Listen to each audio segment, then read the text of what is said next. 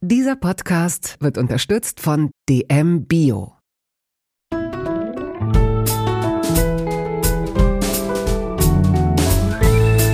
Kaugummi-Eis und Köfte, Feldsalat und Ravioli aus der Dose. Der Volksmund sagt, du bist, was du isst. In Toast Hawaii stelle ich meinen Gästen viele Fragen, die sich nur ums Essen drehen. Fast nur.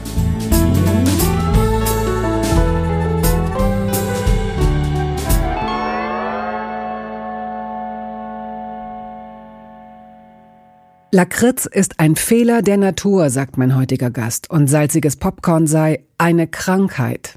So, so. Warum umschreibt er das nicht diplomatischer? Immerhin gibt es doch viele Leute, die das anders sehen. Gegenfrage. Warum sollte er? Tim Melzer bringt die Dinge für sich auf den Punkt. Keine langen Schnörkel, keine großen Verkleidungen. Umdenken kann man später immer noch, wenn nötig. Diese Art verfängt sich. Sie trifft den Nerv. Der 1971 in Elmshorn zur Welt gekommene Koch Fernsehkoch und Gastronom, bestimmt sehr eindeutig, was für ihn wichtig ist und was er für Firlefanz hält. Und der Erfolg gibt ihm recht. Melzer ist neugierig und hat viel ausprobiert auf seinem bisherigen Weg. Projekte, Restaurants, Fernsehshows. Die meisten Ideen gingen auf. Ob er nun polarisiert oder nicht, ist ihm, ist aber auch mir Wumpe. Total egal. Oder eher gut. Es macht nämlich großen Spaß, mit ihm über Taschenkrebse und Steckrübeneintopf zu sprechen, über das Imposter-Syndrom, simple Kneipengerichte, Gastrogerüche und Pürierstäbe.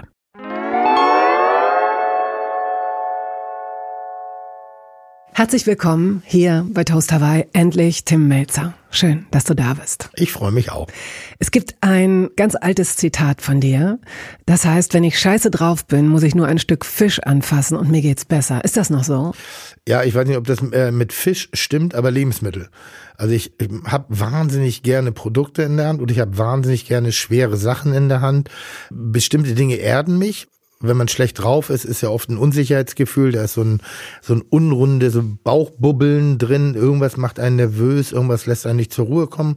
Und ich mag Holzplatten, ich mag schwere Dinge gerne, ich mag äh, sehr alte Maschinen gerne, die eine, auf eine bestimmte Art und Weise die Zahnräder ineinander, Bewegungen, die sehr rund, die sehr schön wuchtig sind. Also, und das ist auch das Lebensmittel. Wenn ich ein Lebensmittel in der Hand habe, dann erdet mich das. Wenn ich früher moderiert habe, deshalb, also beim Kochfernsehen, kann man eigentlich darauf achten, dass ich bei jeder Anmoderation relativ schnell die Arbeitsplatte anfasse. Mhm. Weil das ist mein Bereich. Das ist da, wo ich mich wohlfühle. Und dann kann ich auch das überkompensieren sozusagen, was obenrum passiert, nämlich das Moderieren, das ist komplett unnatürlich natürlich. Da fühle ich mich auch brutal unwohl mit bis heute. Also in die und für die Kamera zu arbeiten, das mag ich überhaupt nicht. Und sobald du dann irgendwas ein Produkt in der Hand hast, dann kenne ich das Gefühl, die Temperatur, die die Haptik. In dem Moment passiert bei mir so viel. Es ist nicht nur anfassen, sondern ich oh, jetzt wird's echt schräg, aber nonverbal baue ich Kommunikation auf mit dem Produkt. Und dann bin ich in meiner Komfortzone und dann kann die Außenwelt mir auch nichts mehr. Gibt es ähm, Lebensmittel, die du im Laufe der Jahre nicht mehr gerne anfasst oder die du nicht mehr riechen kannst? Eigentlich nicht. Es ist inzwischen so, dass ich wirklich, ich habe, äh, das ist durch Erfahrung, die man sammelt. Ich habe für Kitchen Impossible in Kansas City musste ich in einem Barbecue-Laden Barbecue zubereiten, ein Brisket. Und das war eine Massenvernichtungsmaschine. Also da waren Berge von Fleisch die da übereinander in Wannen gestapelt, gebrindet worden, gegrillt, gebarbecued worden ist. Und da war ich halt so zwei Tage in dieser Küche drin und danach habe ich gedacht so, boah, Fleisch ist echt ordinär. Das hat echt was, also hat wirklich was Totes.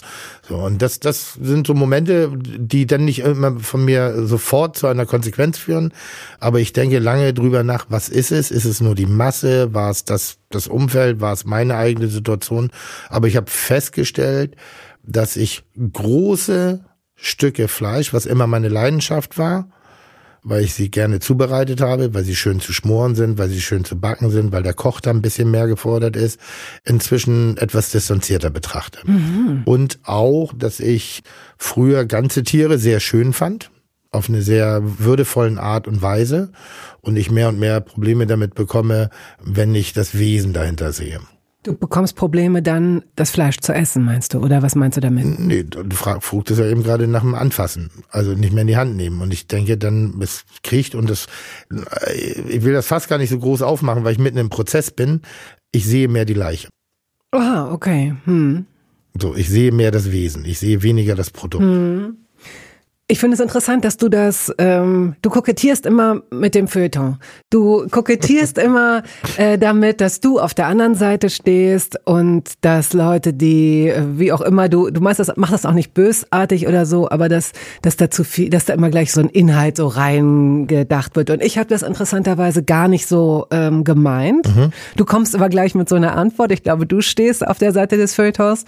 Was ich gemeint habe, ist, dass ich kenne das zum Beispiel, ich habe auch sieben Jahre in der Gastro gearbeitet und sehr früh habe ich die Erfahrung gemacht, dass ich ähm, in einer Küche, wenn ich da reinkam, das war damals das Möwenpicker Maschsee, hm. das gibt's nicht mehr, deswegen kann ich sagen, der Geruch der heißen, dampfenden, noch von Speiseresten irgendwie getragenen äh, Geschirrspülmaschine, das sind ja keine, keine normalen hm. wie im Haushalt, sondern eben so Gastro, die auch schnell durchlaufen, die man zwischendurch mal aufmacht, aber dieser Geruch, wenn sich das so alles vermengt, das ist, hat so eine Übelkeit in mir hervorgerufen. Und man kann ja manchmal nicht sagen, was dich, was einem gefällt. Deswegen liegen hier zum Beispiel die Quitten, auf die wir auch gleich mhm. kommen, zu denen mhm. du mhm. lustigerweise fiel mir vorhin ein eigenes Verhältnis hast. Quitten duften so unfassbar schön, mhm. dass ich sie hier ins Studio gelegt habe. Die mag ich sehr. Und bestimmte Gerüche mag man eben nicht. Und man kann es sich nicht erklären. Es, hat das ja gibt ja, ich, ich hasse nasse Hundegeruch, obwohl ja, ich selber gut. früher Hunde hatte. Ja. Aber das ist so ein, wo ich auch Brechreiz kriege. Ne? Also bei bestimmten Hunden, also bei bestimmten bestimmten Situationen, mhm. mit bestimmten Temperaturen. Und ähnlich habe ich das in der Küche. Es gibt Gerüche. Ich mochte das eine Zeit lang nicht, morgens in eine Gastronomie mhm. reinzugehen. Wenn das so, ah, so dieses mhm. leicht abgestandene, die, die Raumtemperatur war nicht da, die Küche war kalt. Und dann habe ich das ähnlich. Und ich bin auch zu Hause in der, in der Spülmaschine, wenn du sie aufmachst im Prozess, weil du auf einmal irgendwas mhm. brauchst oder den Geruch finde ich auch nicht. Mhm. So. Ja, ist cool. Aber das hat für mich jetzt mit Kochen klassisch nichts zu tun. Nee. Ne? Also es gibt so Gerüche, es gibt, ich, ich weiß nicht, manchmal rieche ich auch Sachen, die ich nicht rieche. Ich rieche manchmal, ich saß neulich im Flugzeug neben einer Person und die hat nicht gerochen, aber die hat trotzdem gerochen und die hat irgendwie hässlich gerochen.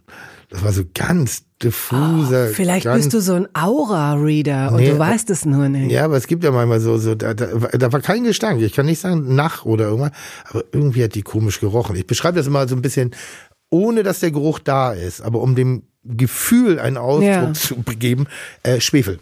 Ich sage mal, das riecht immer ein bisschen schwefelig. Aha. Ich rieche Schwefel im Raum. Schwefel, ne? Aber es ist, ist die, null da. Es ist die Chemie. Es heißt ja, ja. auch, dass Menschen ja. untereinander, also erstens nonverbal, äh, nonverbale Kommunikation, glaube ich, über 80 Prozent und dann eben auch das, was wir nicht erklären können, diese Art von Chemie. Also das mit dem Riechen, glaube ich, ist das Schlimmste. Ich äh, kann mich erinnern an auch an eine Beziehung, die ich nicht dann beendet habe, also schnell geht's nicht, aber wo ich merkte, mhm. irgendwie so, ich roch die nicht mehr so gern. Man kann sich nicht riechen. Das ist ja nicht umsonst, glaube ich, hat sich das einfach durchgesetzt jetzt ja. als wie so eine, ja, der Volksmund ist so klug. Ja, es gibt viele Dinge. Es gibt auch Menschen in meinem Umfeld, die sagen, sie haben mich noch nie, also noch nie stinken empfunden und die schon sehr dicht an mir dran sind. Ne? Und ich bin ja auch ein körperlicher Typ, also ich arbeite Körper, aber die das noch nie als irgendwie unangenehm wahrgenommen haben. Mhm.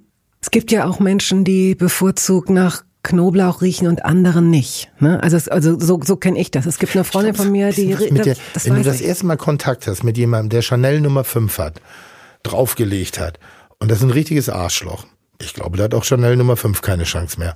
Weil du sofort, ich glaube, Geruch ist so eine Assoziation. Ähm, ich meine, wir, wir riechen dieses, wie heißt das hier, ähm, Aftershave. Aftershave was haben die alten Opis früher immer benutzt? Ähm, Tabak ja, so, das sowas oder Old Spice. Ja, sowas. Old Spice. Und du bis heute riechst du was und hast eine Assoziation, lustigerweise zu, ich habe eine Assoziation zu meinem Opa.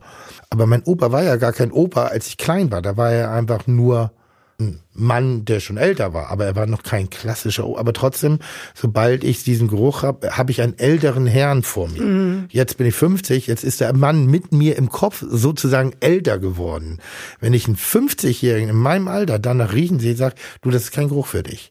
Weißt du, was ich meine?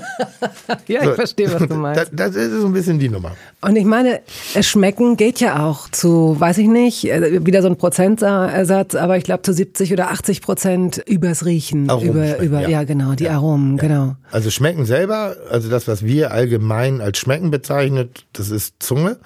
Aber Nachschmecken, Aromen zur Welt, um Geschmäcker zu beschreiben, um Welten aufzubauen, die das Gegenüber versteht, muss die Nase mit funktionieren. Das ist ja gerade bei Corona, war relativ viel Sinn. Die Nase hat viel gelitten. Ähm, oder es gibt einen ganz einfachen Trick, pürier Himbeeren und Tomaten und isst das Püree mit zugehaltener Nase. Die wenigsten können es noch auseinanderhalten Ja, klar. weil einfach der Geruchssinn abgeschaltet ist. Ja. Also ein bisschen dringt immer noch durch, ne? aber das ist marginal. Aber jemand, der nicht richtig ganz bewusst ist, empfindet das als exakt das Gleiche. Weil sauer kannst du weiter schmecken, Süße kannst du weiter schmecken, Salz kannst du weiter schmecken, auch mit kaputter Nase.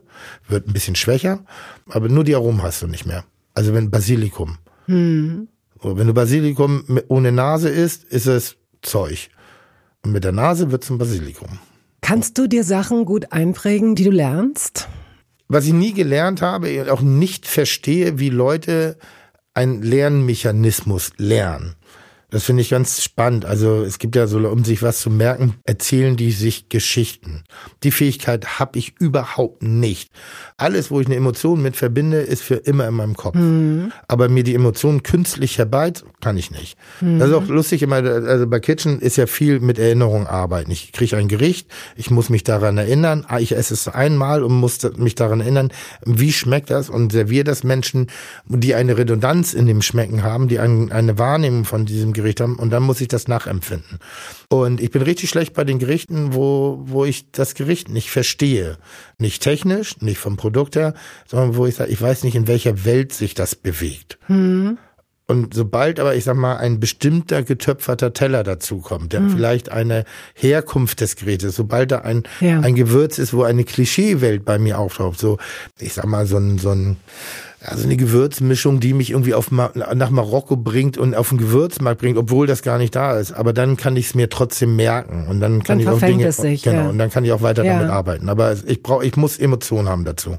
Ansonsten bin ich also Geschichtsdaten nein, kann ich mir nicht merken. Ich kann mir auch keine Namen merken von Leuten, die ich nicht getroffen habe.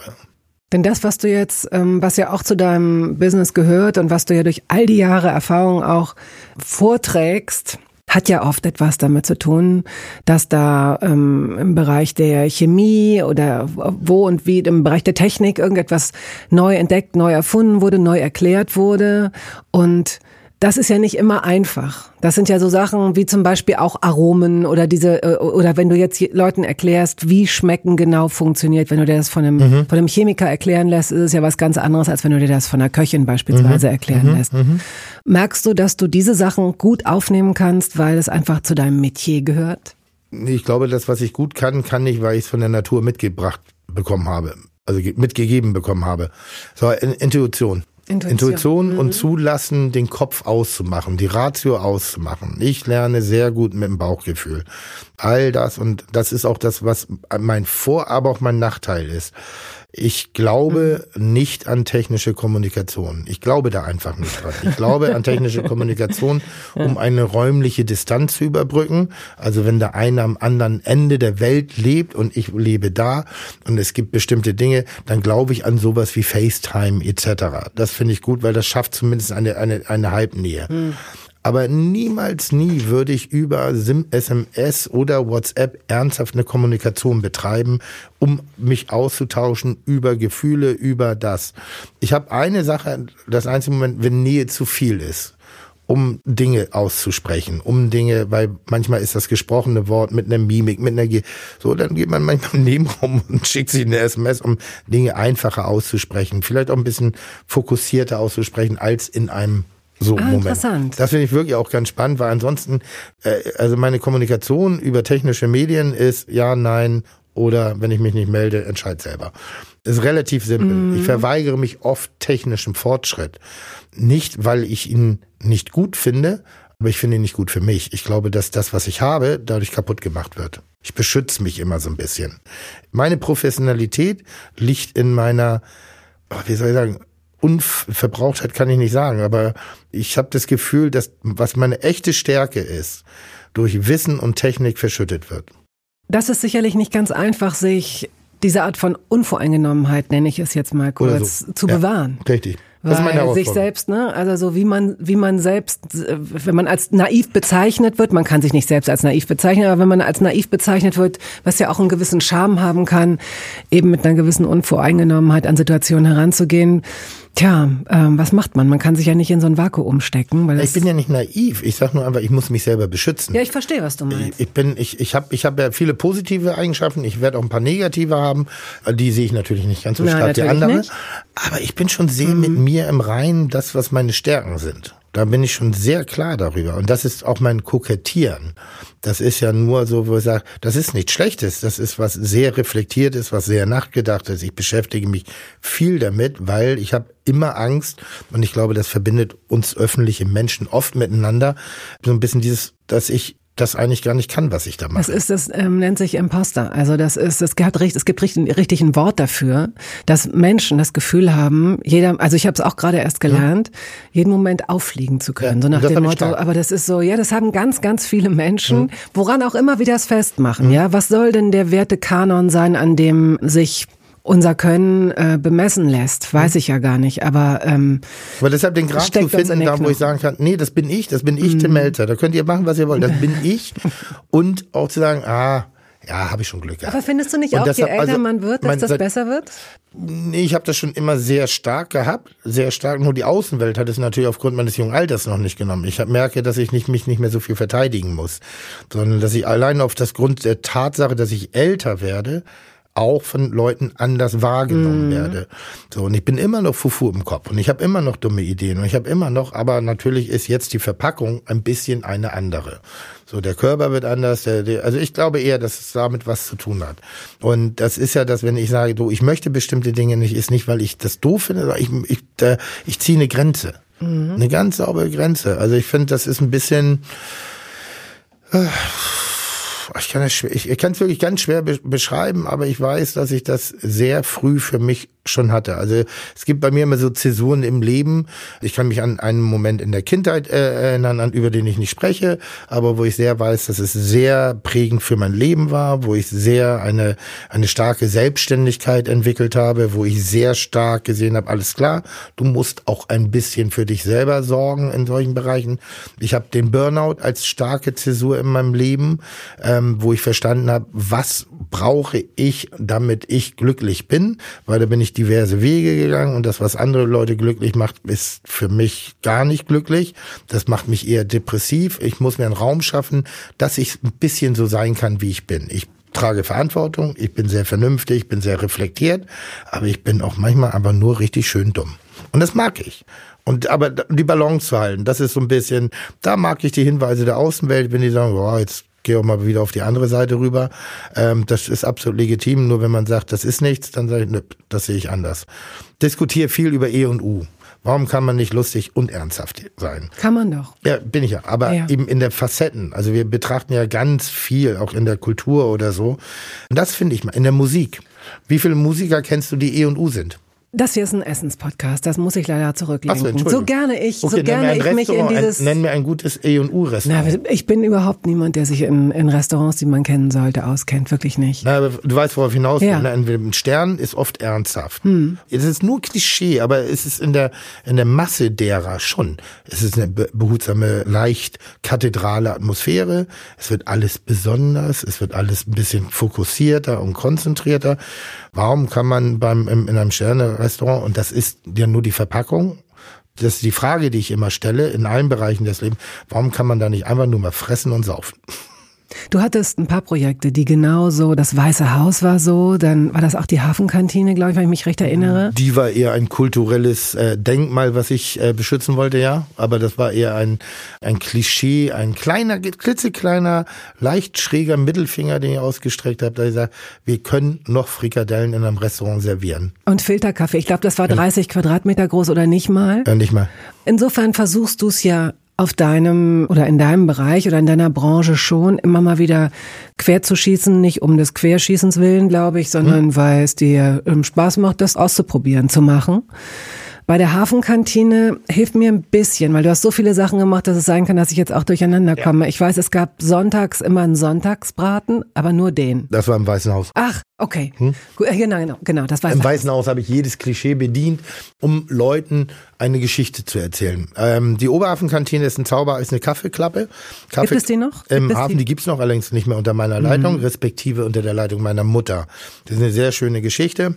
Eine Kaffeeklappe waren früher, sind das kleine Häuschen gewesen, wo eigentlich war es nur ein Regenschutz und du hast auch eigentlich gar nichts Richtiges bekommen, sondern nur Brat, äh, hier Frikadelle und Kartoffelsalat und halt Filterkaffee. Das war für die Stundenlöhne am Hafen. Die sind da hingegangen und dann sind die Vorarbeiter gegangen und sagen, du, du, du, kommst jetzt mit, hier wird entladen. Und da gab es relativ viele in Hamburg und ähm, die Oberhafenkantine ist die letzte, die es halt gibt. Das Besondere daran, das Haus hat sich um sieben Grad zur linken Seite geneigt und ist eigentlich in der Statik.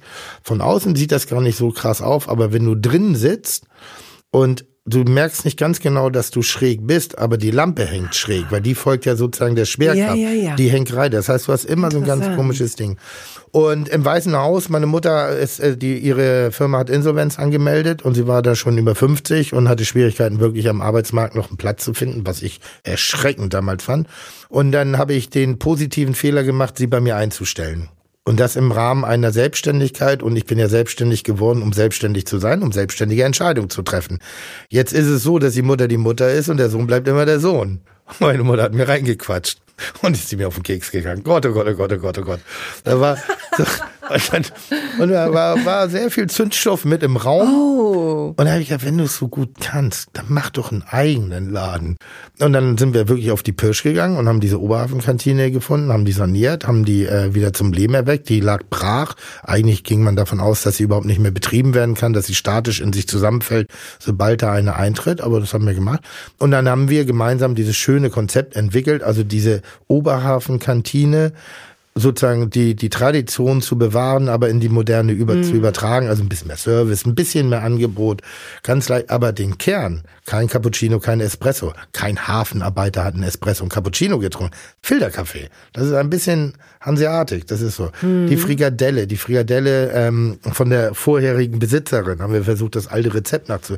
Das war gar nicht so brillant, das war sogar sehr grob schlechte. Die Frikadellen werden bis heute vom Spüler gemacht weil du keinen Koch brauchst, um diese Frikadelle. Ein Koch macht die Frikadelle kaputt. Mit der Emotionalität. Die ist zu groß, die ist zu klein, die ist zu grob, die ist zu hart angebraten, zu wenig. Frikadellen sind nicht perfekt. Frikadellen haben Persönlichkeit. Dann mit einem ganz tollen Küchenchef, Kai Pellegrini, boah, der gut aufgekocht hat, dieser ganz kleinen Drecksputze. Und hatten einfach ganz, ganz tolle Momente und äh, liegt aber direkt an der Elbe, also wirklich unmittelbar. Die eine Hauskante geht ins Wasser sozusagen rein. Und wir haben in Hamburg regelmäßig Hochwasser. So, es gibt so, ich sag mal, das alltägliche Hochwasser, das stört einen nicht, aber das richtige Hochwasser. Und wir sind dreimal hintereinander abgesoffen. Du hast keine Versicherung auf dieser Welt bekommen, die das decken wollte, weil wenn du schon im Wasser stehst, Ja, kannst du klar. dich nicht gegen Hochwasser. Und meine Mutter war wirklich so bescheuert, dass sie bei Hochwasser sich in den Laden eingeschlossen hat und versucht hat, das Wasser, was von unten durch den Boden hochgedrückt worden ist, was nicht durch die Fenster kam, mit der Kartoffelsalatschüssel aus dem Fenster zu holen. Dann habe ich gedacht, naja, was, was, was tue ich meiner Mutter an? Wie viel Lebensfreude und wie sehr riskiere ich ihr Leben hier gerade? Weil sie die Grenze nicht ziehen konnte. Die hat sie aufgerieben, die hat da gemacht und getan und die hat gebrannt für den Laden. Ich kenne das, ich weiß, in welche Situation mich da reinbringen und ich trage auch eine Verantwortung meinen Mitmenschen als auch meinen Mitarbeiter und habe gedacht, das machen wir nicht. Ich werde dich hier nicht raustragen. Ich bin nicht dein Sargnagel und ich trage da eine Verantwortung. Haben wir uns richtig gestritten, richtig hart gestritten, weil sie wie ein kleines Kind den Lolli nicht loslassen wollte. Und ähm, aber ich habe, halte das bis heute für eine sehr intelligente Idee von mir. Und da haben wir aber eben klassische, ganz traditionelle, sehr simple Kneipengerichte äh, serviert, die ich ja sehr gerne mag. Die würde ich auch lieber beim, manchmal ein bisschen mehr davon bei mir in der Bollerei servieren. Die kriege ich nur nicht verarbeitet in ein Kostenkonstrukt, dass ich die Bollerei finanzieren kann. Ah ja, okay. Also weil ich sag mal so ein Frikadelle, Kartoffelsalat, was kannst du nehmen? 14,50? Nein. Nein, zu Nein. teuer? Ja. Schon zu teuer? Für eine Frikadelle mit Ja, na, Kartoffelsalat. geil, also schon geil, also schon gut. Mit Ja, was hier schon gut. Ich denke, eine Frikadelle hat Persönlichkeit muss ganz einfach sein. Wie Ja, ja, jetzt? aber, aber was kann man maximal dafür nehmen? Acht Euro. Okay, acht Euro. Guck mal, dann kann ich sagen, dann kann ich dir die Frikadelle und den Kartoffel servieren und dir einen 20-Euro-Schein nebenbei hinlegen. Okay, so hoch sind deine Kosten. So, das ist so die Welt. Das ist manchmal, warum das so eine große, das ist auch die, die Leidenschaft, die ich habe, das Maximum zu erreichen in dieser Welt. Wie weit kann ich gehen, um auch bestimmte Dinge am Leben zu halten. Weil eine Friadelle, wir haben das jetzt so, jeder hat sofort ein Bild im Kopf, jeder hat ein Ding. Ich habe sofort, ich rede ja, die ganze ja. Zeit drüber, ich habe die ganze Zeit den Grit in der Bratpfanne im Kopf. Ich habe gerade richtig Bock, Frikadellen zu machen, aber nicht wegen der Frikadelle. Da tritt auch so ein komischer Fleischsaft immer aus, der brutzelt, karamellisiert so ein bisschen ja. an und mm. dann machst du halt ein Stückchen Butter nochmal mm. rein und dann nimmst du die Frikadelle und dann nur mit einem Stückchen Brot gerade durch die Pfanne. Das ist meine Welt von Frikadelle. Meine Kann ich die Frikadelle so. Frikadelle. 1971 bist ja. du in Elmshorn von Richtig. eben jener Mutter geboren worden, ja, die versuchte, ja. sich gegen das Hochwasser zu schützen. Hat sie dich früh ans Kochen herangeführt? Nein. Also äh, Familie hat mich eigentlich gar keiner ans Kochen geführt. Wir waren ein stinknormaler, also was heißt stinknormaler Haushalt. Äh, meine Eltern haben sich getrennt, als ich vier war. Meine Mutter war alleinerziehende Mutter, Mitte der 70er Jahre, voll berufstätig. Mutter und Papa waren nicht ganz happy, als sie auseinandergegangen sind, also haben sich da auch nicht unbedingt äh, nur das Leben leicht gemacht. Und äh, meine Mutter musste recht schnell, glaube ich, eben die Brötchen sozusagen alleine aus dem Ofen holen. Und sie hat in einem Catering-Unternehmen gearbeitet, so also Essen auf Rädern. Und unsere Verpflegung bestand zum Großteil im Alltag aus Aluschalenessen, das wir ankreuzen konnten, was ich sehr mochte, was ich wirklich sehr, sehr mochte, weil vielleicht hat man früher anders gekocht oder differenzierter oder mein Geschmack war nicht ausgeprägt. Wir haben auch zu Hause immer schnell und einfach gekocht, weil nach einem langen Arbeitstag, wir hatten halt diesen Küchentisch. also doch, Wohnung. wir, hast du mitgemacht? Es ging nicht anders. Ich, wir haben relativ früh im Haushalt helfen müssen, wir haben relativ früh Pflichten übernehmen, also meine Schwester und ich. Aber das war ganz normal. Das war ganz, das war jetzt nicht so wie, oh Gott, oh Gott, sondern es, nee, aber, war aber so, dass du auch, ähm, es ist ja. Wir haben Nudeln gekocht, so. Und es ja. gab, es gab, es gab immer viele schöne Momente und ich habe viele schöne Erinnerungen ans Essen. Abendbrot fand ich immer ganz toll. Abendbrot war dieses Decken, diese Wurst auf dem Teller nicht. Habt ihr in der so. Küche gesessen? Wir hatten nur die Küche. So, und das war so eine, so eine Küche, so eine Sitzecke mit einem kleinen runden So ein ganz klassischer Tisch. kleiner Holztisch, so an der Rand rangedrückt. Ich mochte Brot, die Wurst und ich mochte Kandiszucker, ich mochte Tee. So, wir haben Tee, also dieses. Das ist ungewöhnlich eigentlich, ne? Also äh, als, als Kind trinkt man, glaube ich, so äh, Hagebuttentee und Pfefferminztee. Ja, aber es war die Atmosphäre. Hm. Es war dieses Muggelig, das Gemütliche. Das, Gemütliche. Hm. das ist der Kerzenschein hm. bei Weihnachten. Äh, meine Mutter hat auch manchmal komische Produkte mitgebracht aus der Versuchsküche. Ähm, ich kann mich erinnern an eine Situation, da hat sie Taschenkrebse mitgebracht. Jetzt hatten weder sie noch wir natürlich eine Ahnung, was macht man damit. Und dann hat man eben die Küche mit Zeitungspapier ausgelegt. Und dann hat man einen Hammer genommen und hat versucht, diesem Drecksviech diese Schale vom Leib zu reißen, um an irgendwas ranzukommen. Und jetzt ich glaube, meine Mutter dachte, Flusskrebs ist sowas, äh, äh, Taschenkrebs ist sowas wie Hummer, aber darunter ist ja nur Rotz. Also das ist ja, und gerade wenn du mit dem Hammer drauf eingeprügelt hast, komm, ist ja nur noch, also der Schal, das ist wie eine zerquetschte Walnuss.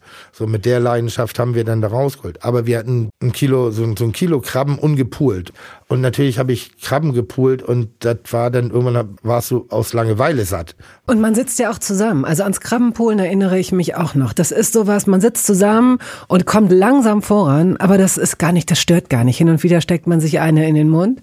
Man wird natürlich, wie du sagst, gar nicht satt davon. Aber es ist so dieses Ritual, ohne dass genau. man es als solches bezeichnet genau. hätte, während man da saß. Genau. Es gab dann nie den Ab, das Abschlussessen. Mm. Ne? Also jetzt haben wir genug Krabben gepult, sondern dann war so, ja, ist auch in Ordnung, jetzt, jetzt können wir Pause. Ähm, aber in meinem, äh, meine Großeltern meine Urgroßeltern, da war Kulinarik, spielte, war immer präsent, aber es wurde nie drüber gesprochen. Also wir haben oft wir wohnten ja alle so mehr oder minder in den ähnlichen Dörfern. Das waren jetzt keine Riesendistanzen. Wir haben ja in einer sehr kleinen Wohnung gewohnt, meine Großeltern in einem Haus. Und da gab es ein separates Kaminzimmer. Da, mein Opa war Architekt, da hat er immer seine Bauzeichnungen und seine Modelle hingestellt. Und wenn dann die Familie kam, wurde alles zusammengeräumt, dann wurde Kamin angemacht, da wurde gegessen, aber im anderen Raum gekocht. Und das fand ich schon immer ganz toll. Also das war, hat mich schon immer begeistert. Und war schon immer so mit dem Finger in die Töpfe. Aber kochen wollte ich nie. Ich fand aber nur die Atmosphäre. Und bis heute ist ja eher die Atmosphäre rund ums Kochen für mich wichtig als das perfekte Rezept. Mhm.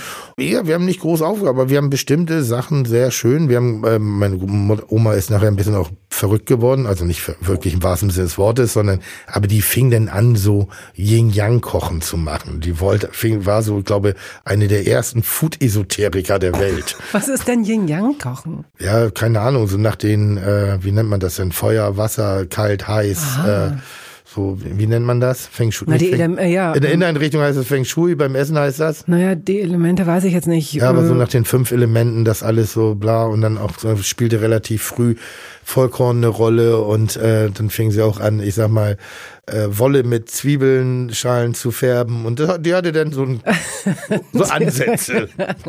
Ich nenne es mal Ansätze. Okay, äh, was würdest du als das typische Essen deiner Kindheit bezeichnen? Also wirklich das Essen Nonplusultra, was ich bis heute koche, um mir ein Gefühl sozusagen in den Körper zu, zu kochen, ist es der Steckrübeneintopf.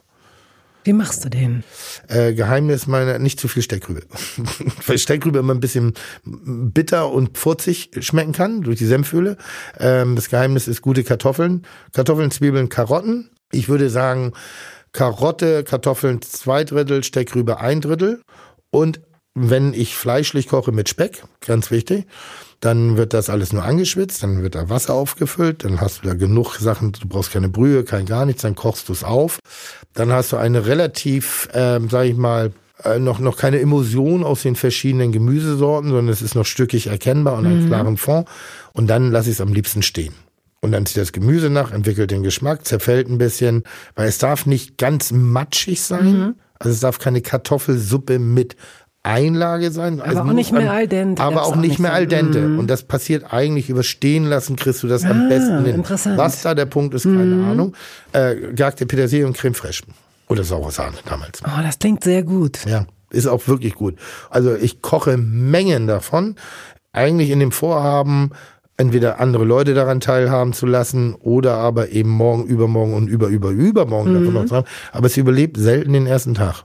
Weil es ist dann auch so ein Essen, wo man immer wieder rangeht und immer hier noch ein Löffel und dann ist er nur noch zwei, und dann kommt das Ach komm, das kannst du auch noch extra. essen. Ja, ja, komm, das lohnt sich nicht mehr. Absolut. Das würde ich sagen, ist ein Geschmack meiner Kindheit. Kartoffeln generell. Also ich weiß, dass mein Opa und mein Onkel Kartoffelfreaks waren. Und das sind auch so Sachen, die ich, äh, lustigerweise kann ich das bis heute nicht. Was? Ah, ich finde das toll, wenn ich in Privathaushalten bin, wo meistens sind es wirklich Menschen mit Erfahrung und es gibt Salzkartoffeln weil die sind auf eine seltsame Art und Weise, die sind wachsig, ich mag das nicht, wenn die bröselig auseinanderfallen. Mhm. Die sind wachsig, die haben eine Haut, ohne eine Haut zu haben, die haben einen schönen gelben Ton und eigentlich sind sie ein perfektes Geschenk der Natur, durch Menschenhand noch auf ein, ein, ein anderes Level gebracht. Und das finde ich schon ganz, ganz, ganz, ganz, ganz, also das, ich weiß nicht, was es ist. Und da hast du Respekt, das kriegst du nicht ganz so hin, wie du das vorstellst, oder wie? Nee, meine verkochen. Ganz simpel. Und ich habe alles probiert. Also ich habe ja Zuschriften, ich habe ich hab schon oft drüber gesprochen, ja. dass ich das wirklich nicht gut kann. Mhm. Und ich kriege natürlich Tipps. Mhm. Dann sagen sie nur mit einer Tasse Wasser und mit Deckel so pff, anbrennen lassen. Schnellkochtopf hat nicht funktioniert. Viel Wasser hat nicht funktioniert. Also irgendwas ist dabei, mhm. äh, ist jetzt nicht ganz so dramatisch. Also nee. es sind immer noch Kartoffeln. Aber dieses Gefühl dieser Kartoffel, das habe ich nicht hingekriegt. Und es gibt einen Käsekuchen, den du dir, wenn ich mich recht erinnere. Nein, das ist ein Klischee, mit dem ich gearbeitet habe. Ach so. Das ist, äh, äh was, was ich aber auch äh, schon sehr, sehr im übertriebenen Kuchenbacken verbinde ich mit zu Hause. Und zwar den Butterkuchen eigentlich meines Opas. Mein Opa hat einen Butterkuchen gebacken und nur er hat den, ich glaube nur er hat den gebacken. Und das war, wenn Opa einen Kuchen, den Butterkuchen gebacken hat, sensationell. Ich habe das Rezept, ich habe ihn nachgebacken, richtiger Scheißkuchen. er war sensationell, wenn mein Opa ihn gebacken hat. Mhm. Und generell finde ich bis heute Sachen aus dem Ofen, wenn die ihren Geruch verströmen, mhm. das so. Und das ist eben diese Assoziation des Käsekuchens, weil ich als ich, das ist ein, eins meiner ersten Rezepte gewesen, was ich in der Öffentlichkeit gemacht habe. Ich habe immer gesagt, oh, wie kann ich meine Begeisterung vermitteln, dass die Leute Welten aufbauen, die sie selber verstehen also eine Assoziationskette in ihren, ich habe Kochen übers Fernsehen vermittelt. Ich habe Geruch und Geschmack über den Bildschirm vermittelt. Das ist richtig schwer. Und dann habe ich eben halt so dieses, ich habe diesen Geruch, alles was, diese Bilder, die ich im Kopf hatte, habe ich in dem Moment in diesen Käsekuchen reingetan. Mm. Und das ist Plätzchen backen, es ist das Miteinander und es ist der Geruch. Mehr ist es nicht. Also für mich nicht, weil die Plätzchen danach, ja, die esse ich, aber das könnte auch gekaufte sein. Also meine Plätzchen sind nicht geiler als, trotzdem backe ich Plätzchen. Ich backe Geburtstagskuchen, obwohl der echt nicht geil ist. Aber es gibt immer wieder so bestimmte Dinge, die, die ich so habe. Also ich mag das, wenn ich mit Kindern, und da bin ich echt kein guter Pädagoge, wenn ich mit Kindern backe, oh, ich liebe das, wenn die ihre kleinen Dreckshände in die Schüsseln reinpacken und den Rührer Weißt du, so ich finde das toll, wenn dann sagt, nee, ich hab Tropfen, weil richtig viel Teig und, und dann leckt man das oh, lieber das, ab. Das sind Bilder, die ich habe. Werbung. So wie es Tage gibt, an denen mir aus unerfindlichen Gründen nicht einfällt, was ich anziehen soll. Ich meine, es spielt ja nun wirklich keine Rolle. Schließlich repräsentiere ich weder ein Land, noch trete ich beim Eurovision Song Contest auf oder im Zirkus. Egal. So gibt's eben auch Tage, an denen ich überhaupt keine Idee habe, was ich essen oder kochen könnte. Fest steht, dass auch an diesen Tagen, wie an allen anderen, der Hunger so sicher kommt wie das Amen in der Kirche und dass die Entscheidung spätestens dann getroffen sein muss, sonst gibt es Ärger in mir, mit mir. Hangry ist eine super Wortschöpfung. Neulich war so ein Tag. Ich meine, was für ein Luxusproblem, das sei an dieser Stelle auch nochmal erwähnt, sich theoretisch aussuchen zu können, was man denn essen möchte. Eine Suppe auftauen, mm, ein Brot, Nee, lieber was Warmes. Eine Falafel holen. Och, ich war ja gerade draußen mit dem Hund, so kalt, nicht schon wieder. Und dann fuhr es wie ein Blitz in mich ein, denn ich erinnerte mich an das DM-Bio-Paket, das mir freundlicherweise vor ein paar Tagen geschickt wurde. Liebe Bettina, hier zur Anregung oder einfach weil es schmeckt, ein paar tolle DM-Bio-Produkte. Guten Appetit, liebe Grüße, dein DM-Bio-Team. Ich hatte das Paket gerade erst von der Filiale abgeholt und noch gar nicht geöffnet. Und dann fiel mir auch der V-January wieder ein der 2014, ich habe gerade mal nachgeschaut, so klein startete und heute zu einer globalen Aktion angewachsen ist, die DM Bio als offizieller Sponsor unterstützt. Immer mehr Unternehmen und Menschen fordern andere Menschen dazu auf, sich einen Monat lang, und zwar den Januar über, vegan zu ernähren. Bei DM gibt es, Stand Anfang Januar, 5880 vegane Produkte. Allein im DM Bio Sortiment sind es über 600. An diesem Abend neulich entschied ich mich für einen Salat mit Avocado, geröstetem Sesam, roten Zwiebeln, einer süßen Orange, dem Saft einer Zitrone und ein paar Blättern Pak Choi. Dazu probierte ich die mitgeschickten veganen Falafel Tomate mit roten Linsen, Petersilie, Basilikum und einem bisschen Zwiebel. Die sind sehr schnell zubereitet und haben mir jedenfalls super lecker geschmeckt. Und das lag nicht daran, dass es zu kalt war, um nochmal rauszugehen. So, ähm, zieh mal bitte. Der ist schwer. Oh, toll. Der ist schwer. Was soll ich da ziehen? Zieh mal den ersten Begriff. Milchaufschäumer. Sag mal was dazu. Ähm, da ich keine, äh, keinen Kaffee mit Milch äh, trinke, hat es bei mir keine oberste Priorität. Was ich aber auch nicht habe, ist eine Kaffeemaschine mit einem Milchaufschäumer. Mhm. Und was ich äh, immer gerne hätte, was aber immer, wenn ich es brauche, keine Batterie hat, ist dieser kleine ist elektrische kleine, ja, Zwirr. Ja. Ich habe ja. das manchmal. Ja. Also ich manchmal finde ich das auch, weil das ist in einer dieser Schubladen, einer dieser Legendenschubladen. Wo alles reinkommt, was eigentlich keinen Zweck hat. Eierschneider, der Nussknacker, der Milchschäumer. Aber den finde ich dann toll. Aber ich bin ganz klassisch, dann Topf aufstellen, Milch lauwarm und dann mit diesem Ding. Aber meistens hat er keine Batterie mehr. Grießbrei. Äh, ähm, auch so ein, so ein geiles Essen. Ich komme ja aus einem relativ, äh, ich sag mal, bescheidenen Elternhaus, also zumindest mit die, die Umstände, in denen wir, in denen ich groß geworden bin. Und wir hatten ein, ja, wir hatten so, so eine Art Vorratsschrank, der aber im Wesentlichen aus Trockenpasta bestand. Puddingpulver kam erst später dazu. Puddingpulver. Dosenravioli? Nein, nein, nein, gar nicht. Das ist, das habe ich mir erst so im Teenageralter rangeholt. Also gab auch mal zwischendurch, aber nie auf Vorrat. Ne, das war dann wirklich mal so in der Not frisst der Teufel fliegen. Aber wir hatten immer äh, Grießbrei. Wir hatten immer eigenartigerweise Grießpulver, also Grieß da. Ja. Und das ist auch eine der Sachen, die ich als erstes gekocht habe weil das schnell war, weil es ein bisschen süß war. Also wir, ich hatte, wir hatten nicht viel, viel Naschkram zu Hause. Und das war dann immer so die Kombination aus Naschen und Essen. Und das habe ich als Kind schon verstanden. Ich bin mir bis heute noch nicht ganz sicher, ob ich kalten Grießbrei mag. Ich habe mich da noch nicht entschieden. Mhm. So, also warm Grießbrei ja, hat allerdings auch den Nachteil, wenn du ihn selber machst, dass wenn der eigentlich fertig ist, dann musst du noch warten, bis er wieder essbar ist, weil der ist zu heiß und ist auch einer der Nummern, wo ich mag gar nicht so gerne Kirschen oder oder Schattenmorellen oder sowas, aber bei meiner mm. Großmutter gab es Schattenmorellen mit Froschaugen. Was ist das? Sago. Was ist das? Sago sind so kleine Stärkepärchen. Die hat man reingegeben und die lösen sich nicht komplett auf. Nein. Die quellen, also die dicken ein und dann quellen die so ein bisschen und haben so einen ganz kleinen weißen, also wenn die nicht ganz durchgegart sind sozusagen, haben die einen kleinen Stärkekern noch drin, also so einen trüben. Lust. Und das sieht aus wie Frau, das habe ich geliebt. Hat mein Opa immer gesagt, Froschaugen, er war auf der Jagd und hat da hat Froschaugen. Habe ich geliebt. Und den Geschmack liebe ich auch bis heute. Mm. Aber nur diesen in der Kombination. Einen noch. So, was haben wir denn hier? Platzkarten. Ich weiß nicht mehr, was das ist. Naja, es gibt Leute, die haben eine Sitzordnung, wenn sie Gäste einladen. Habe ich ein einziges Mal in meinem ganzen Leben gemacht. Fand ich auch wichtig für die ersten zehn Minuten. So, erster Kontakt, Chemie, passt da jemand miteinander, ist da eine Kommunikation da, gibt's da irgendeinen Haken, den die sich hinwerfen und dann bitte auflösen. Dann sofort auflösen. Also Platzkarten haben den Nachteil, dass sich Leute zu lange dran festhalten. Hm. So, Kerne, Körner, Samen. Ja, damit habe ich so ein Problem. Das ist, manchmal bin ich nach wie vor, ich bin 52 Jahre alt, aber mache manchmal genau das Gegenteil von dem, was ich eigentlich gut finde, weil mir das jemand anderes gesagt hat. Und ich bin durch ein, ein, äh, eine Verwandte relativ früh ins Reformhaus herangeführt worden. Den Geruch kennst du noch, ne? Meine Oma. Ah ja, okay, na klar, natürlich deine Oma. Und die hatte dann auch so Körnermühle. Mhm. Und, so. und dann war das auch alles so. Und da waren alles so. Und per se war das gar nicht schlecht. Aber es war zu der damaligen Zeit, war das so komplette Welt. Und ich kann mich noch dran erinnern, wie ich wirklich meine Ernährung verändern. Also ich wollte bewusster einkaufen. Wie alt warst du? 18. Und ich habe meine eigene Wohnung gehabt. Ich hatte überhaupt kein Geld, aber mir war das schon klar, dass da was mehr ist.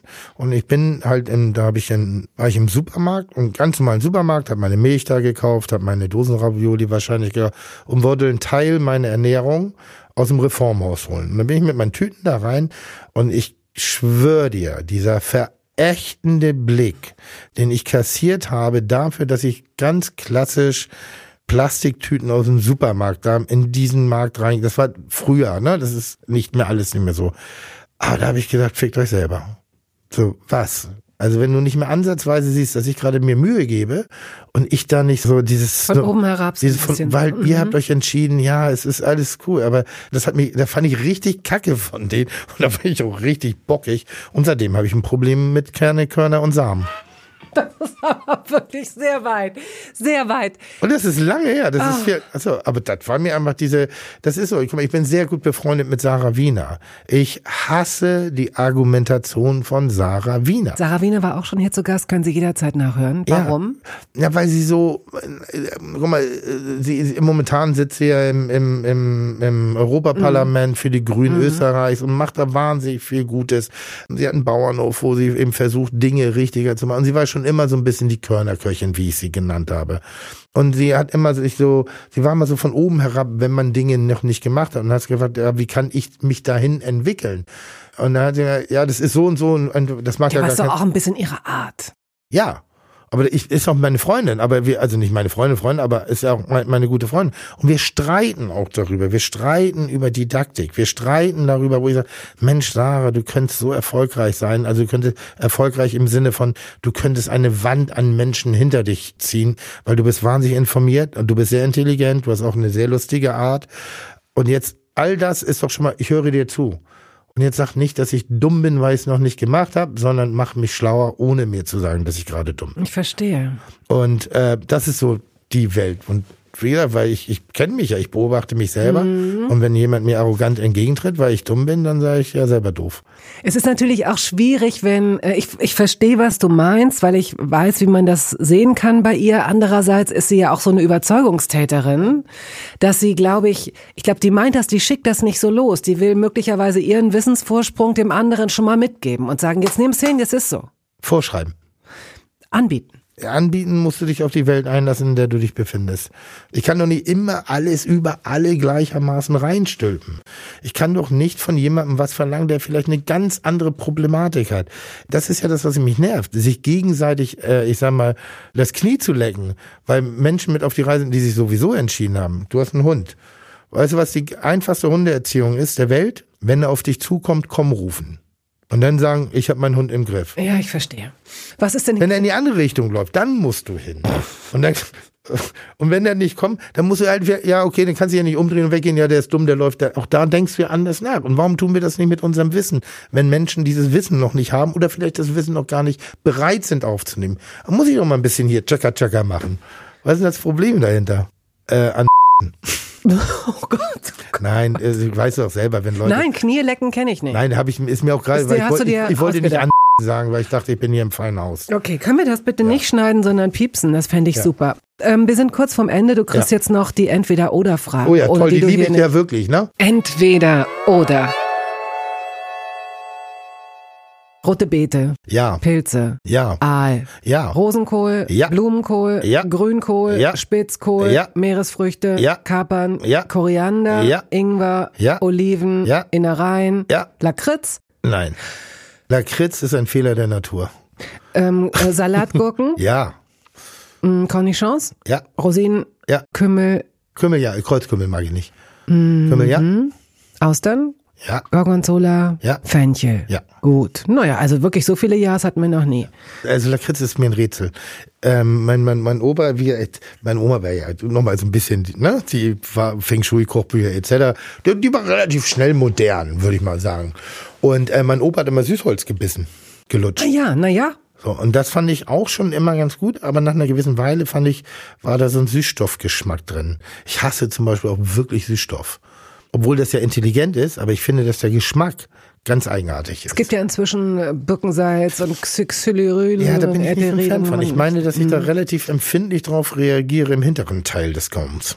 Dass da irgendwas so ist. Also ich bin, wenn ich mal ein koffeinhaltiges Erfrischungsgetränk nehme, verstehe ich die Weiterentwicklung nach dem Original nicht. Gut, da können Sie jetzt Ihre eigenen persönlichen Geschmack. Schlüsse draus ziehen. Sushi oder Fondue? Äh, da- Dazu muss ich eine Frage stellen. Ja? Restaurant oder privat? Das sind für mich zwei verschiedene Paar Schuhe. Restaurant, die wenigsten Leute, die wir normale Menschen kennen, machen Sushi selbst. Gut, ich kenne kaum noch ein Restaurant, das Fondue Hast hat. du recht. Deshalb ist Ja, du hast recht. also ein bisschen. Aber also, es geht eher so also darum. atmosphärisch. At, nee, Appetit auf. So ist es gedacht. Appetit auf. Fondue eher auf Fondue oder eher auf Sushi? Dann sage ich mal Fondue. Danke, ich Aber eigentlich mich. Sushi. Erdbeeren oder Himbeeren? Geschmackssicher Himbeeren, aber eigentlich Erdbeeren. Und wieso eigentlich Erdbeeren? Weil ich bei Erdbeeren oft das Problem habe, dass sie nicht schmecken. Und dann mag ich keine Erdbeeren. Aber wenn ich eine gute Erdbeere habe, dann mag ich die Erdbeere lieber. Und du meinst, Himbeeren sind zuverlässiger im Geschmack? Aber eigentlich Erdbeeren. Komm, machen wir Erdbeeren. Das ist Quatsch. Erdbeeren. Allerdings beim Vanilleeis heiße Himbeeren geiler als heiße Erdbeeren. Und versuchen Sie es mal mit Hafersahne. Ist wirklich super, super, super lecker. Vanilleeis mit Hafersahne? Ja, weil ich habe. Also Schlagsahne meinst du? Ja, genau, Okay. Schlagsahne. Mm, die ist wirklich gut. Ist wirklich gut? Ja, fand ich ja. Also, Also, finde ich toll. Solche dieser lasse ich zum. Mhm. Beispiel sehr, sehr, sehr gerne an. Ist auch bei mir das Einzige, was ich in der veganen Küche wirklich noch richtig kacke finde. Und ich weiß, jetzt werden viele sagen, nee, aber, aber nein, sage ich, das stimmt nicht, Käse. Als Alternativprodukt. Aber das wird kommen, glaub, glaubst du nicht? Glaube ich auch. Aber nur jetzt derzeit ist es noch, egal was es ist, ob der, der Camembert ist Mhm. Ja, oder ich so. bin auch kein Ja, Alle. Ja, Ersatzprodukte finde ich ich, auch. Mhm. gut. Also wirklich haben, haben das Pappige verloren, sind ver, ähm, Mhm. auch die, äh, alles, macht alles Sinn. Nur beim Käse bin ich noch raus. Falafel oder Burger? Burger? Hotdog oder Döner? Äh, eigentlich Hotdog. Süßes oder salziges Popcorn? Salziges Popcorn ist eine Krankheit. Nein, du musst es mischen mit Süße. Ja, Na gut, salted, ja. Apfel oder Birne? Apfel. Gin oder Wodka? Äh, derzeit ich weder noch. Ansonsten Gin bitte ohne Marketing. Ich möchte nicht wissen, welchen Gin und ich möchte auch nicht die zarten Zedernoten erzählt bekommen oder die Stiele des Rosen. Das ist mir scheißegal. Ich möchte Verstehe. einen gut gemachten Gin haben. Reis oder Nudeln? Äh, Nudeln, definitiv. Reis oder Kartoffeln? Kartoffeln. Kartoffeln oder Nudeln? Kartoffeln. Bier oder Wein? Gerade gar nichts, Wein. aber Wein. Überhaupt kein Bier? Frikadelle oder Falafel? Ja, nochmal Frikadelle. Damit schließt sich der Kreis. Ja. Wenn wir jetzt essen gehen würden und wir würden rausgehen aus diesem Essen und hätten aber noch die letzte Etappe vor uns, was wählst du? Wählst du einen Schnaps, einen Espresso, eine Käseplatte, Tiramisu? Wie gehst du gerne aus einem Essen raus, wenn noch ein bisschen Platz ist in dir? Und zum Schluss das Dessert. Eine große Leidenschaft, derer ich gerade nicht fröne Schnäpse. So, ich bin den Absager. Ich bin ein Riesenfan der letzten Stunde, die auch mal vier, fünf Stunden werden können beim Essen gehen. Pain in the ass. Ich bin der Gast, vor dem ich Angst habe. Aber ich mag das wirklich. Ich mag richtig, richtig gerne versacken mit Menschen. Oh, ich wünschte, ich hätte mehr davon. Ähm, ich war mal bei, bei dir zufällig in einer Runde zum Essen äh, nach einer Veranstaltung. Ja. Und du bist auch wirklich ein sehr entspannter, großzügiger Gastgeber, mhm. so habe ich das in Erinnerung. Mhm. Und ich kann mir sehr gut vorstellen, ja. dass du da so bis zwei ich finde das toll. Meine Sitzen bleibst? sind sehr froh gerade. Ich mache ja gerade eine Alkoholpause, jetzt schon seit neun Monaten. Warum? Ähm, einfach weil zu viel Alkohol war und ich da einfach mal meine, meine Strukturen überprüfen wollte. Wo ist es einfach nur noch dumm, wo ist es einfach nur Routine, also überhaupt nicht mehr nachdenken. Fällt das dir leicht? Ja, sehr. Das irritiert mich mhm. wirklich sehr, weil ich natürlich auch eine gewisse Historie mit mir bringe, als Gastronom, als auch jemand, der dem Leben sehr zugewandt ist. Meine Droge war immer der Alkohol, es war nie irgendwas anderes, also weder Koks noch irgendwelche anderen Sachen. Ähm, so, ich habe da, also ich sag mal so, ich habe meine Feste gefeiert. Und, ist ähm, doch beruhigend, dass es so ist, dass du sagst, es, es fällt mir leicht. Ja, und deshalb bin ich ein bisschen irritiert, weil als ich die Entscheidung getroffen habe, dachte ich mal gucken, welche Herausforderungen auf mich zukommen. Und die einzige Herausforderung, die ich manchmal habe, ist dieser Sicherheitsgriff ans Glas äh, bei Veranstaltungen, wo ich die Leute nicht kenne, die aber eine Perspektive auf mich haben. Berufliche Veranstaltungen. Mhm. Das ist eigentlich privat überhaupt nicht. Mhm. Aber so, wo ich weiß, da gucken mich Leute an oder ich bin in dem Moment ein bisschen das Einhorn. Da tue ich mich äh, in den ersten zehn Minuten nach wie vor ganz, aber nur im Verhalten schwer, nicht der Alkohol selber. Ähm, und ansonsten, deshalb, ich bin überraschenderweise jetzt bei neun, ich, neun Monaten, ich wollte nur vier Wochen machen. Und mir gefällt das ganz gut. Und ich merke, dass ich gar keine Struktur in mir drin habe, außer manchmal eben Verhaltensmuster. Mhm. Aber ich habe das ja auch früher mal so nach der Arbeit, ähm, wenn da nette Leute waren, ich, dann habe ich auch mal mich kurz an den Tisch gesetzt und dann war da auch mal eben der eine Schnaps und ich weiß, dass das meine Mitarbeiter wirklich gehasst haben, dass sie sich gegenseitig Geld geboten haben, wer bleibt jetzt hier länger, wenn der Chef schon wieder durchdreht. Boah. Aber liebevoll. Also wie gehen wir raus? Isst du äh, eine Käseplatte und trinkst vielleicht noch einen Tee? Jetzt gerade? Na, aus so einem gedachten Essen, das wir jetzt zusammen hätten nee, im Restaurant. Espresso. Ein Espresso. Dann Espresso. Ein Espresso und kein Dessert, keine Käseplatte, nichts. Nicht wirklich, nee. Okay. Nee. Na, dann war's das jetzt. Dankeschön. Dann gehe ich hat jetzt. mir großen Spaß gemacht. Es Wirklich? hätte noch ungefähr 40 oder wahrscheinlich 400 andere Themen gegeben ja. und möglicherweise gibt es auch Leute, die sich ärgern, dass wir so wenig über deine Kochstation oder über. Das können wir ja nochmal. Es gibt ja nicht so wahnsinnig viele spannende Leute in der, in der Öffentlichkeit. Lad mich doch einfach ein zweites Mal ein. Weißt du, wie lange es gedauert hat, bis du hier gesessen Was? hast?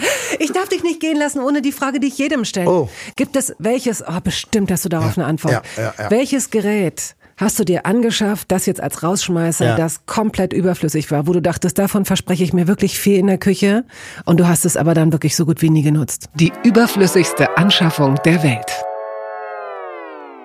Den Airfryer der finde ich aber nicht sexy. Ich finde, der schmeckt scheiße. Also äh, Leute sehen es anders. Ich, ich rieche, ich schmecke die Luft, die darauf geht. Ich weiß nicht, was es ist. Ich mag es nicht. Mhm. Aber was ich mag, ich mache mal ein Pro-Ding, weil das ist ja viel mhm. interessanter. Ich finde, jede Küche braucht einen guten Pürierstab. Und zwar mit dem kleinen Aufsatz, wo man ein bisschen was mit häckseln kann. Mhm. Gibt diverse Firmen, die das haben. Preis zwischen 50 und 89 Euro. That's it. Damit kannst du komplett alles kochen. Wenn ich Bolognese koche, wirklich, also mein, äh, Leute, ich denke mal, Mensch, ich mache das. Natürlich zeige ich, wie man Gemüse schneidet. Wenn ich aber zu Hause bin, dann wird das ein bisschen so und dann kommt die kleine Häckselfunktion und dann wird damit direkt weitergekocht und ich kann für zehn Leute in Minuten kochen.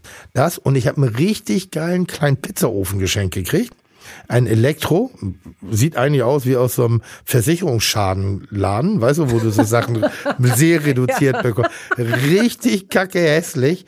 Es ist so wie so ein, wie so ein UFO, rund, Elektro. Ey, und damit kannst du Pizza backen, das ist so geil, kostet auch ganz, ganz, ganz, ganz kleines Geld. Und ich habe in der Tat die Legende der Küchengeräte den Namen möchte ich jetzt nicht sagen, habe ich mir mal gewünscht, weil alle ihn haben und ich dachte, ich bin jetzt ja nun Fernsehstar, Koch und dann brauche ich den auch mal, damit ich das Gerät verstehe. Hat mir dann auch noch mal eine Schulung gegeben, geben lassen, inkognito sozusagen, hat einen schönen dicke Backen gemacht, als sie mich gesehen hat, äh, kann man sehr schöne Pürees mitmachen. Gott sei Dank habe ich das noch gefragt. Jetzt bist du frei. Vielen so, Dank. Sehr gerne.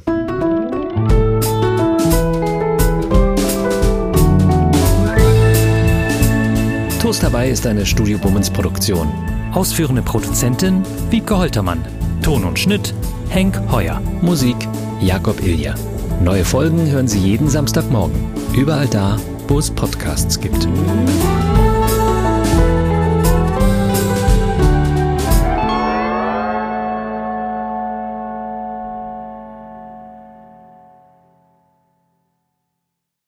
Dieser Podcast wurde präsentiert von DM Bio.